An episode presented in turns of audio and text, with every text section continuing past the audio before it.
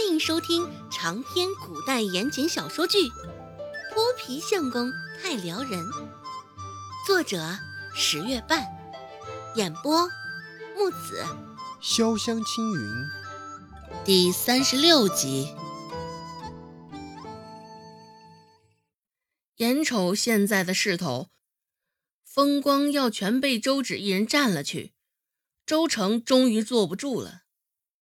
颇有几分阴阳怪气的开口说道：“二姐，你可真厉害！上个集市还能学到这么多东西，又是行医救人，又是制作抽干子赚钱。”周芷嘴角一勾，胡颓子紧俏，卖得好，我便抓着省下来的时间多学习了些，琢磨着总会用得上一天。果不其然。这话也是带了几分讽刺意味。周成卖胡颓子，愣是得花上大半晌的时光，半卖半送，赚得的铜钱也是不尽如人意。你，周成被他气得脸上一红，指着周芷的鼻子，愣是找不到话来反驳。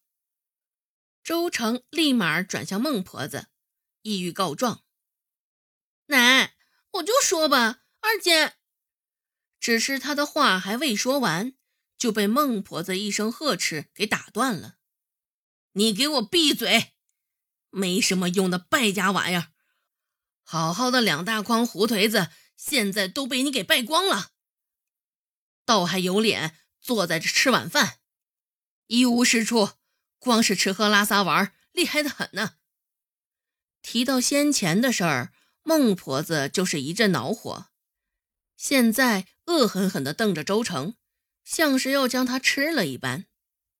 自作孽不可活，周芷没吭声，就这样默默地看着眼前的闹剧。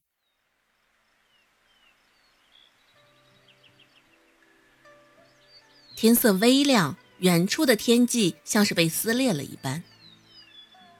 本是青灰色一片的天，透进了几束阳光。静谧已久的天空多了几分生机，而沉默一晚上的立山村现在也渐渐变得热闹起来。孟婆子几人早就该下田的下田，该上山的上山去了。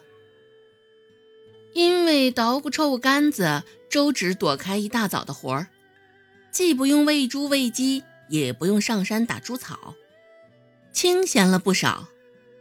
压了一晚上的水豆腐，现在水分被榨干成豆腐干了，上面还残留着豆腐的香味儿。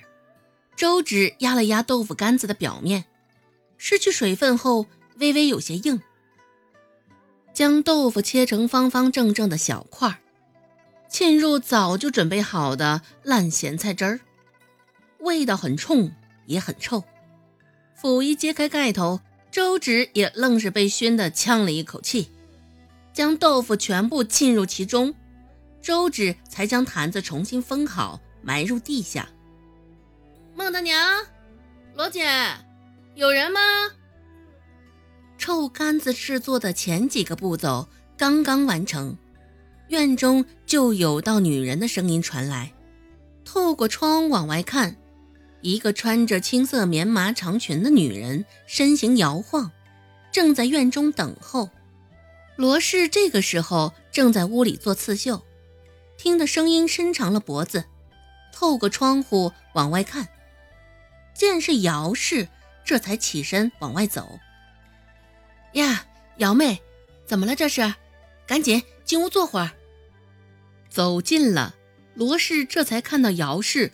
肿胀的一双眼皮儿，想到家里的情况，姚氏现在也没有心思久留，拉着罗氏的手说道：“罗姐，你可一定帮帮我。”罗氏生了男丁，在他面前是气高一截，见他现在低声下气的求他，罗氏心里也是困惑不已。到底出了什么事儿？你先别急。罗氏咽了咽口水。平复了一下心情，问道：“我听说前些天你家老二替刘家的孙子治好了病，这事儿可是真的？这也是昨天的事儿。现在姚氏的消息竟然这般灵通。说到这，罗氏也是心里有些骄傲的。啊，的确如此。罗氏点点头，端着态度，甚是从容地回答道：“见村里的谣言不假，姚氏又激动了起来。罗姐，能否请你家老二也替我们家小峰看看？我们家小峰也是咳嗽，你们老二一定有办法能够治好我们家小峰的。”姚氏手上的动作很是用力，罗氏低头看了一眼。被姚氏抓着的地方已经是通红一片。不过眼下也不是考虑这个的时候，让周芷看病，这样的冒险一次就够了。虽说上次治好了刘小宝，但谁知道下次会不会出人命？在这事儿上，罗氏还是较为理智的。若现在村里都在盛传周芷行医救人的美话，若再次出手，岂不是露馅了？想到这儿，罗氏赶紧摆手拒绝，一脸为难的开口道：“可是，这个姚妹儿啊，之前刘家孙子的病，我们周芷也不过是误打误撞，碰巧治好而已。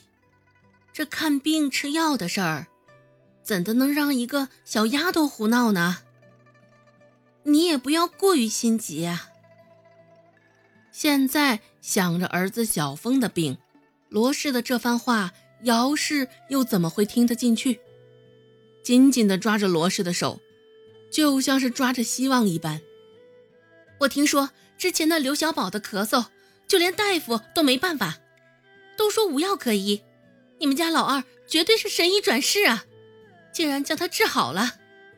我们小峰的百日咳。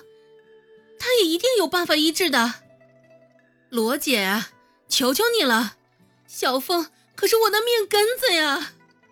一边说着，罗氏一边从身上摸出二两银子，塞进了罗氏的手中。这是诊金，我出诊金，救人一命胜造七级浮屠。罗姐，我这回若是应了我，同意让你家二丫头替我家小凤医治。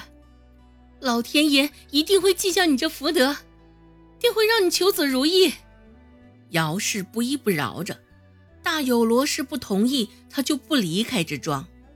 这二两银子是姚氏平日里做绣活攒下的，一家上下小峰的病完全不在意，更是不愿意掏银子替他治病。